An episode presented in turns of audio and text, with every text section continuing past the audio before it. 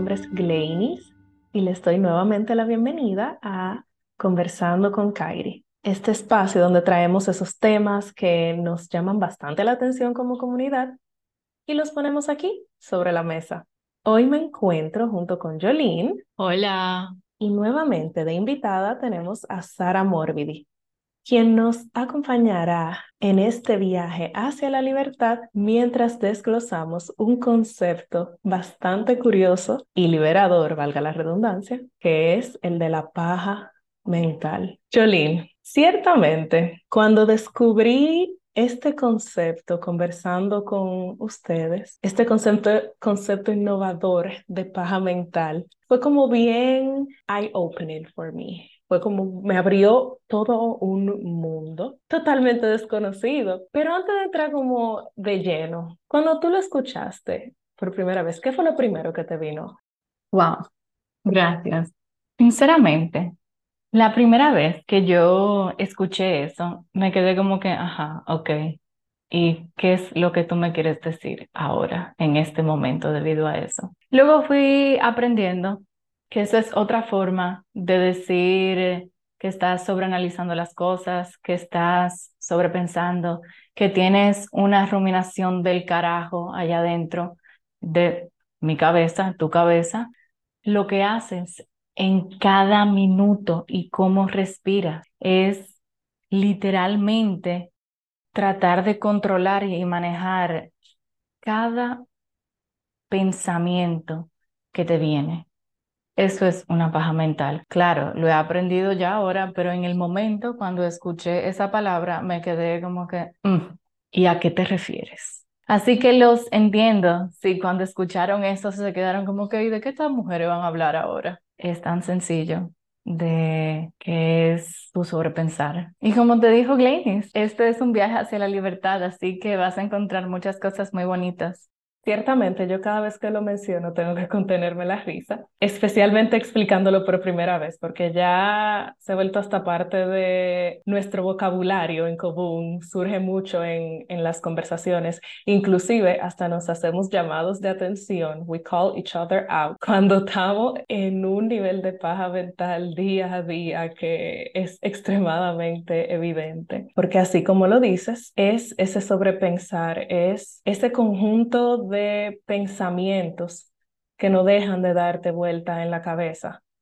Pensamientos que vienen acompañados muchas veces de autojuicio, autocrítica, porque a ver, para mí la paja mental es un concepto asociado contigo mismo. Es decir, yo me hago la paja mental. Son cosas que sobrepienso, pero que tienen solamente que ver conmigo misma. Por eso digo que viene del autojuicio y la autocrítica. Y muchas veces cuando no estás presente en tu día a día, cuando no estás en un estado de conciencia, o el mindset, que es otra palabrita ahí que, que, solemos utilizar, ni siquiera te das cuenta y te quedas el día entero en el ciclo incesante de la paja mental. Y vamos a entrar en ejemplo para que nuestros oyentes nos vayan entendiendo un poquito más, Jolene. A sinceridad, ¿como cuántas pajas mentales tú te haces en el día?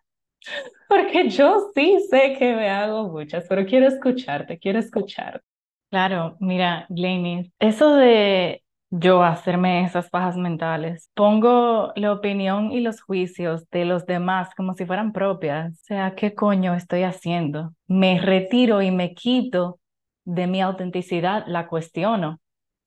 Ahora esa pregunta de cuántas me hago en el día. Mira, hay veces que es literalmente yo me levanto de la cama, voy, me doy un baño y luego salgo y estoy viendo qué me voy a poner de ropa. Y ahí comienzo como que, bueno, pero hmm, me puedo poner un vestido, o bueno, tal vez el vestido no es lo mejor que me pueda poner el día de hoy, porque ¿cómo se sentirá tal persona si me ve con ese vestido puesto? O hmm, déjame ponerme los pantalones verdes. Mm, no, porque es que hace dos días ya me puse los pantalones verdes. Entonces, wow, ¿y qué zapato? Mira, ahí ya comenzaste con la paja mental del día. Felicidades. Esa es. Y luego salimos a almorzar, perdona, a desayunar. Y ahí comienzo viendo ¿Qué me voy a preparar de desayuno? Pues que tal vez unos huevos y, y vengo y veo todas las diferentes opciones de ollas que puedo utilizar y comienza dentro de mi cabeza, bueno, tal vez una olla chiquita es lo mejor que puedes hacer ahora,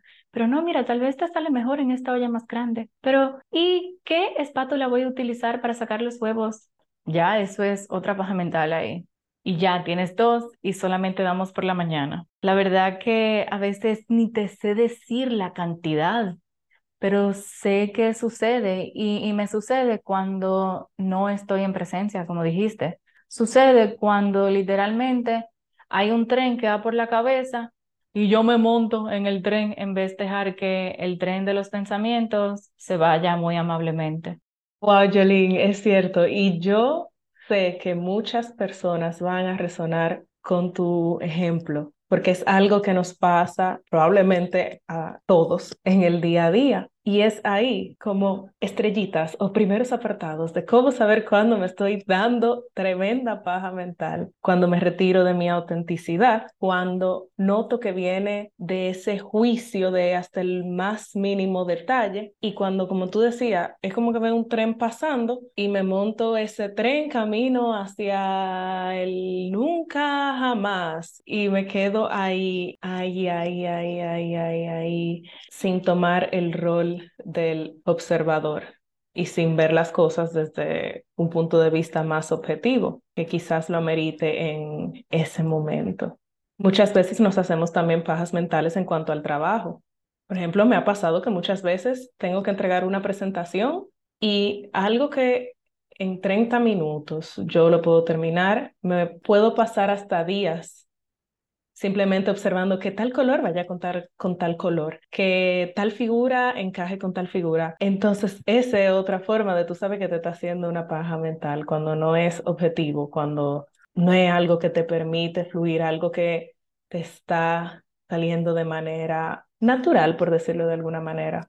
Y para añadir y seguir profundizando más sobre el maravilloso mundo de las pajas mentales, vamos a escuchar a Jolene y luego pasamos con Sara que está ahí esperando pacientemente y lista para entrar a la conversación. Aquí te cuento. Otra cosita para poner ahí. Es cuando me pongo a analizar la respuesta del otro y el comportamiento del otro por encima a yo prestar atención a mi propio sentimiento de cómo va mi día o de lo que estoy haciendo. Claro, porque empiezo a basar mi accionar en opiniones y al final de cuentas en buscar la aceptación de los demás. Volvemos a lo mismo, de que nos retiramos de nuestra autenticidad por encajar. Oye, una pregunta, Sara. Eso en cuestión a lo que había dicho, que me pongo a analizar la respuesta y el comportamiento del otro. ¿Es válido o ya, entra, o ya entran otros factores más que añadir? Hola a todos. Eh, hola Jolene, hola Glenis. Paja mental es un término polisémico. Quiere decir que puede tener varios significados. En línea general se utiliza el término paja mental cuando pensamos algo, pensamos en cosas que no tienen una relación en la realidad. Eh, cuando tú estabas haciendo los ejemplos, Jolín, muchos tú hablabas de las dudas, ¿no? Hago esto, hago lo otro. Ah, y las dudas, pues muchas veces sí no tienen mucho que ver con la realidad, más tienen que ver con los juicios. Entonces, obviamente, acá, atrás de cada juicio hay un miedo. Y eso no necesariamente siempre tiene que ver con el tema de la aceptación, tiene que ver más bien con toda esa eh, maleta de miedo que nos llevamos eh, con nosotros mismos a través de la vida, en las experiencias que vivimos. Gracias ciertamente aclararon esa, esa duda que tenía al respecto. ¿Y cómo podemos identificar cuando estamos ante una paja mental? Vamos al origen de la palabra. La paja mental es un proceso de autoestimulación en el cual se intenta alcanzar una especie de orgasmo solos. Es como si a través de los pensamientos que nosotros estamos produciendo en nuestro cerebro, estamos encontrando, buscando la forma de resolver un rompecabezas. Pero, a ver, ese rompecabezas probablemente necesita otros elementos para poder ser resuelto. No es suficiente, no son suficientes los pensamientos. Y ahí donde se dice que en muchas ocasiones tu mente es tu peor enemigo, porque empieza a dar vuelta y vuelta y vuelta a los pensamientos y un pensamiento genera otro pensamiento. Y intento resolver y resolver y resolver, pero en realidad me estoy perdiendo. Si tomo la paja mental como un estímulo, sea, reconozco que estoy sobrepensando las cosas, si reconozco que estoy dando vuelta al mismo asunto, vale decir que estoy en una paja mental, puedo tomar conciencia de que estoy fija en mi cabeza, estoy dando vuelta, le estoy dando vuelta y probablemente estoy dejando de lado muchas otras informaciones que llegan a mí a través de mis emociones, por ejemplo, a través de mi cuerpo. La paja mental llega hasta, como decir, como una alerta.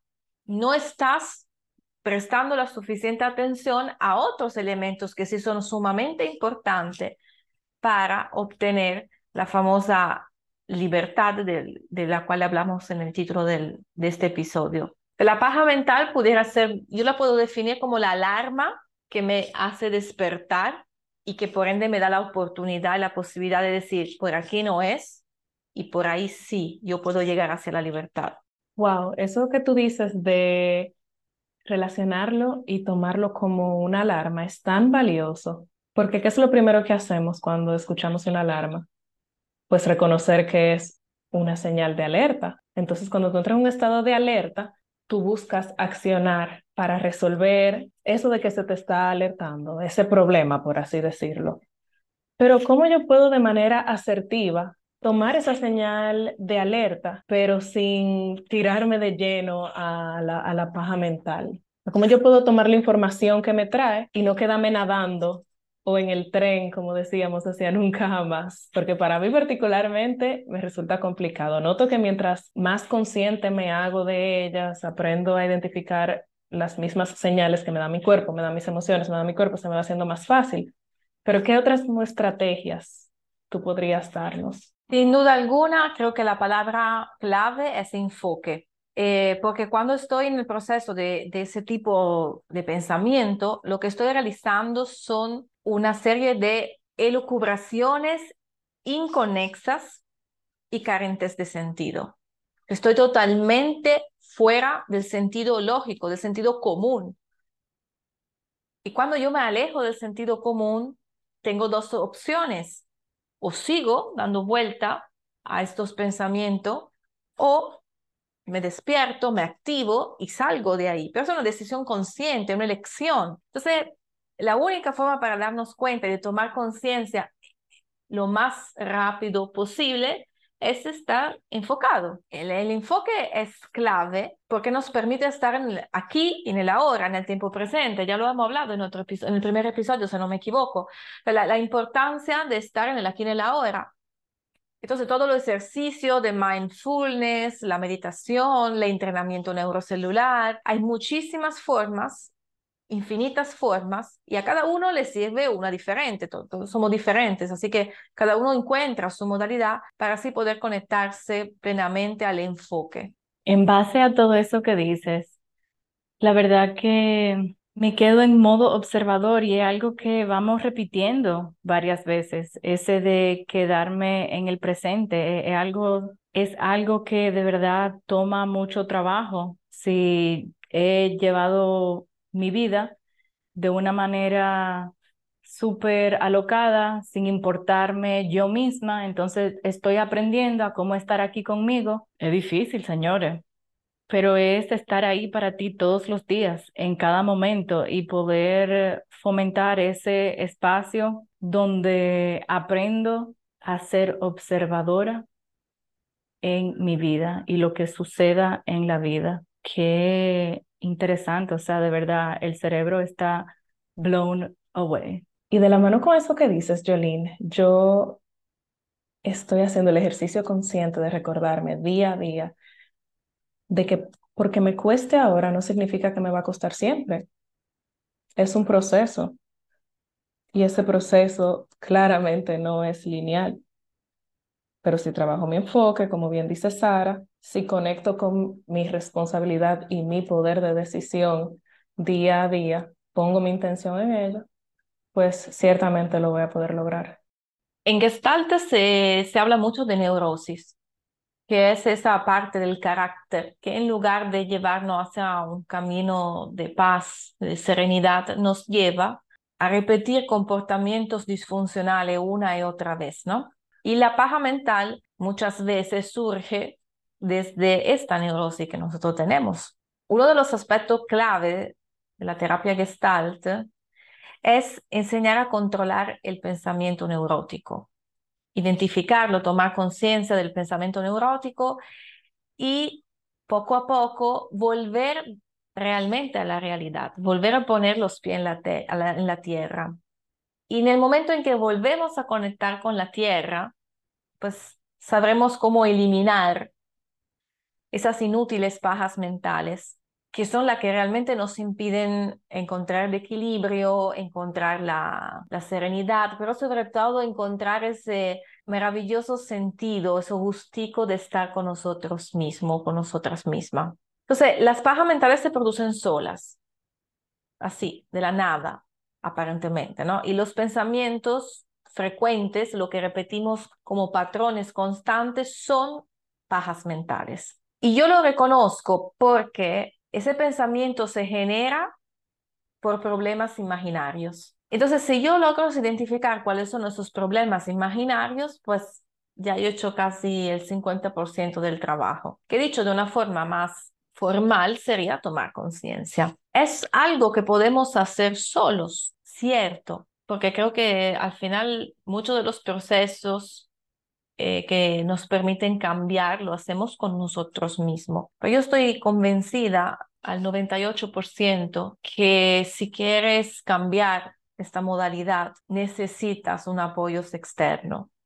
¿Cómo lo reconozco? Pues no creo que tú lo puedas realmente reconocer sin una ayuda externa de confrontación, eh, donde te ayuda un poco los límites de unos pensamientos, de unos patrones disfuncionales que ya son parte de ti y que si están tan dentro de, están tan dentro de ti que si no hay, no hay alguien que te ayude a reconocerlo, pues resulta ser difícil o, o lo haces solo cuando después ya pasó y entonces pasa el tiempo arrepentiéndote de lo que existe. Ciertamente el poder que tiene ese acompañamiento es invaluable, porque, y me permito decir que hablo por las dos, por Jolene y por mí en este momento, somos capaces de hablar con tanta naturalidad y de manera tan abierta de este proceso por el acompañamiento que hemos recibido, tanto de nuestra comunidad, Kairi, como principalmente de nuestra terapeuta.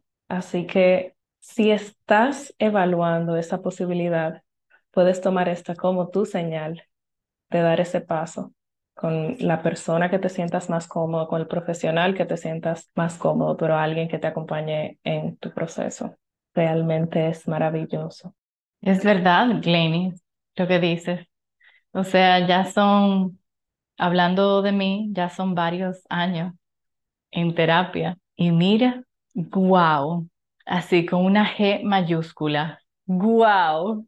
Quiero mm, aprovechar del episodio y sobre todo de ese tema, para mí tan importante, porque quizá alguien que está escuchando dice, wow, yo paso el día haciendo paja mentales. Entonces ahí empieza otro proceso, que es juzgarse.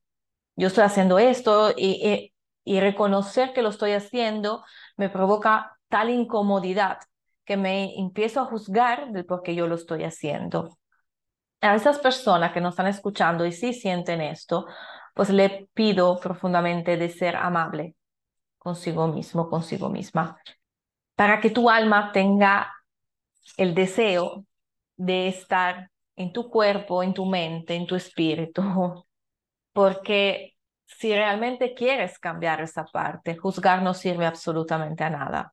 Y más bien es acoger estas pajas mentales como señales poderosísimo. De hecho, creo que deberíamos agradecer cada paja mental, porque realmente la paja mental, como decía antes, es una alarma. Me está dando una señal de que por ahí no es. Y por ende te está diciendo, atención, hacia ahí no es la libertad, la libertad está por otro lado. Entonces, cada paja mental, más que juzgarla, más que criticarla, más que etiquetarla, pues darle la bienvenida, agradecerla y pues si no nos gusta, cambiarla. Wow, es que las amo en este momento profundamente. Muchas gracias por todas estas palabras. Y ya para concluir con el tema del día de hoy, espero que todos ustedes y yo también me llevo este mensajito del no juzgarme cuando vienen esas pajas mentales diarias y agradecerlas. Muchas gracias por escucharnos el día de hoy y estar presente con nosotros. La verdad que se lo agradecemos. Gracias a ustedes por invitarme una vez más y es un placer porque em, es tan importante contribuir a que las personas puedan cada vez sentirse más cómodas en su propio cuerpo, en su propia mente, con sus emociones. Y ese es el regalo que cada uno de ustedes que nos escuchan, cada una de ustedes, chicas, pueden hacerme y hacer a toda la humanidad porque si cada uno de nosotros pone un granito de arena para que el propio lugar interno sea mejor, pues evidentemente lo que es externo es un reflejo de lo que tenemos adentro. Y la verdad que eso puede contribuir a cambiar por completo la humanidad. Así es, Sara. Gracias, gracias, gracias siempre por tu tiempo. Así es, cada quien experimenta la realidad desde lo que tiene dentro y tenemos que sembrar esa semillita de lo que queremos ver en el mundo. Gracias nuevamente y a todos ustedes por igual. Recuerden buscar la ayuda y apoyarse en todo lo que necesiten, siempre con amor. Les envío un mega abrazo de luz y nos vemos en el próximo episodio.